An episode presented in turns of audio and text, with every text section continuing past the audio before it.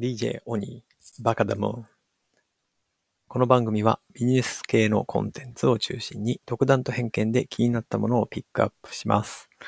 必ずしも世間的に旬なものとは限りませんので、あしからず。それでは、スタートです。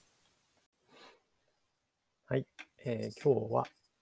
ワクワクするイベントにあるものって何だろうなというのをちょっと自分なりに分解してみたいと思います。えー先週末ですね、10月の24日、あの、音声メディアのですね、 Voicy ファンフェスタ、音声配信プラットフォームというのかな。はい、 Voicy の、えーファンフェスタというオンラインのイベントがありました。50名以上、60人近いパーソナリティの方が、えー YouTube2 チャンネルでですね、なんとトークセッション32本ものが繰り広げられるというふうなイベントでした。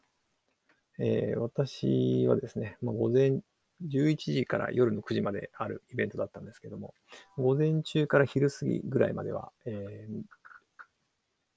あの、それに参加をしてというか、えーまあ、聞いていてですね、えー聞くことができました。で、午後も、えーまあ、ちょっと子供の相手としながらだったので、えーだいぶながらにはなってしまったんですけども、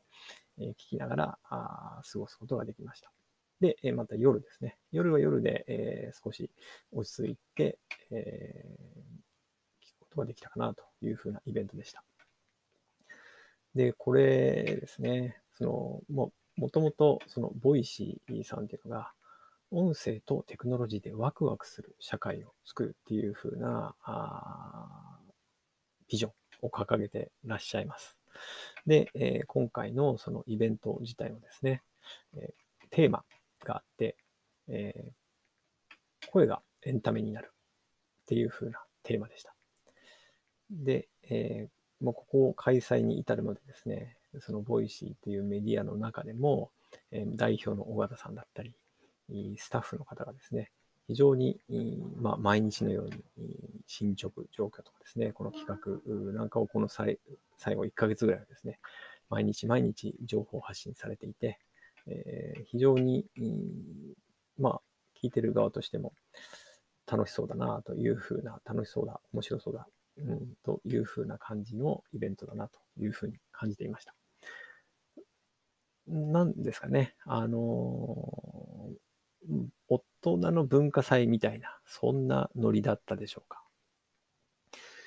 あの、そうですね。私も学生、中学生、高校生の頃は文化祭なんかでクラス出展だったり、まあ、あと演劇とかですね、バンドとかをやっていたりしたので、そういうふうなあことに一生懸命やっていたりした時期もありました。大学に入ってからは、あまあ、バンドのサークルとかをやってたので、えーそこでライブを企画したりとか、サークル運営をしたりとか、いうふうなことをしていました。で、まあ、会社に入ってからはですね、えーイベントっていう意味では、えー特定の顧客を招待するようなイベントだったりとか、うんあとはもうちょっと、うんビジネス的にですね、有料で開催するようなセミナーなんかをやったりはしています。あと、もう一つ、プライベートでですね、えー子供、お幼稚園だとか、小学校なんかで、えー子供と保護者が参加するようなイベントを、こっちはですね、比較的今、企画から運営まで、えー結構いろいろ携わって、えーやっていたこともあります。うん。ですね。で、まあ、やる側としてはですね、やっぱりい面白いことをやろうとか、えーで、まあ、できるだけいっぱいの人に参加してほしいよねとか、あで、参加してもらったら楽しんでほしいよねっていう風な思いを、えー思いながらね、あの、やっていたりしました。で、まあ、小さい、その、あの、ユニットっていうか、えー限られた、あコミュニティの中で、えそういうのをやるのはですね、まあ、比較的やりやすいというか、ところはあったなというふうに思います。その、まあ、当然一人だけで、えー企画してやるわけではないので、仲間とですね、えー一緒にこういうことやったら面白いよねっていうふうな話をしながら、あやっていくというふうなことをやっていたので、えー、まあ、面白いなというふうに思っていました。まあ、今回、一参加者、一ユーザーとして、えー、参加して思ったのは、やはりそこには、あその世界観だとかですね、えー、それをメンバーと共有して、えー、熱量があったなというふうに思って、それがその参加者、ユーザーである私にも伝わってくるなというふうに感じました。で、えー、実は同じ文脈でですね、今ちょっとハマってるものがありまして、えー、西野明宏さんがやってる煙突町のプペルの映画化ありますね、を一生懸命、えやってらっしゃる姿を、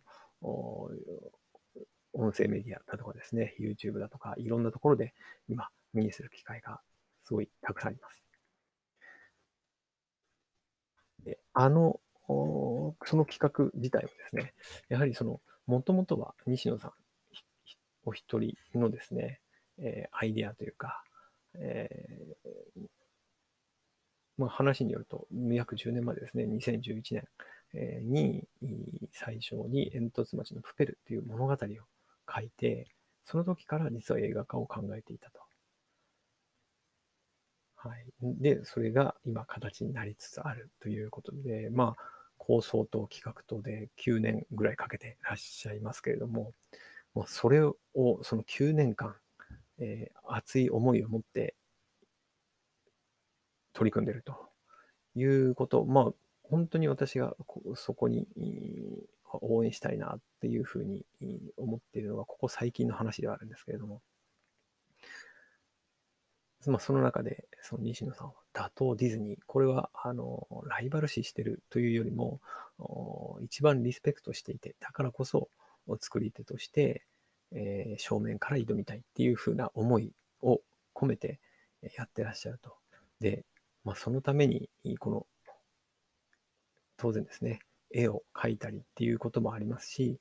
そのためにいろんなイベントを企画し、それを仲間をですね、集って、やってらっしゃると。しかもそのためにいろいろ街を作ったりとかですね、えー、もう本当にここに向ける熱い思いをですね、いろんな形で取り組んでいるっていうところに、まあ、すごい感じるところがあるわけですね。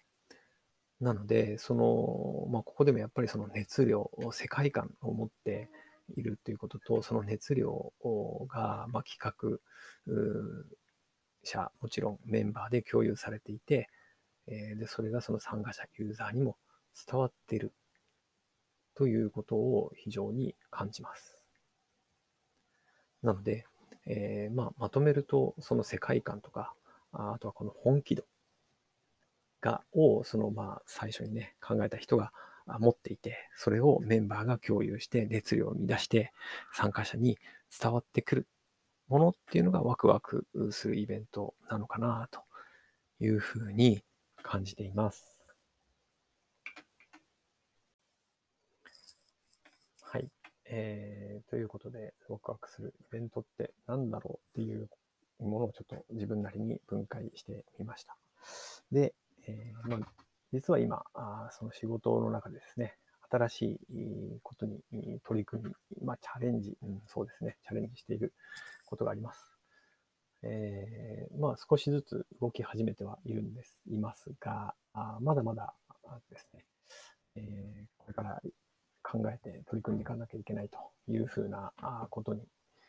今なっていますので、えー、そこにその実現、それから、まあ、それをこう大きく花開かせていくためにですね、えー、その世界観みたいなものをもっともっと自分なりに考えてですね、えー、そこにその本気で取り組む姿勢っていうものを自分なりに考えて、えー、で、まあ、メンバーですね。まあ、今は、私とアドバイザーとまず少しいろんな人にお手伝いというかですね、相談をしながら進めてはいるんですけれども、そこをですね、なんとか、熱量を持って、えー、いろいろ巻き込んでですね、形にしていきたいなというふうに思う今日この頃です。はい。ということで、今日も最後までお聴きいただきありがとうございました。今日も良い一日をお過ごしください。DJ お兄でした。